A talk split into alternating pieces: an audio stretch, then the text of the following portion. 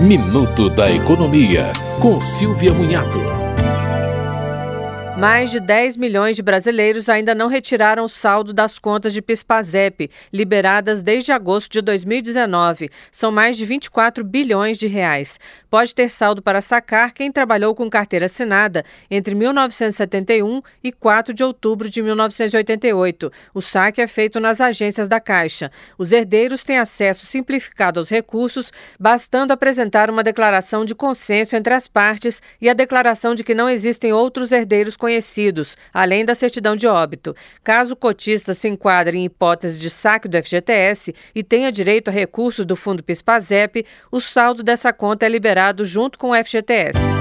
Você ouviu Minuto da Economia, com Silvia Munhato.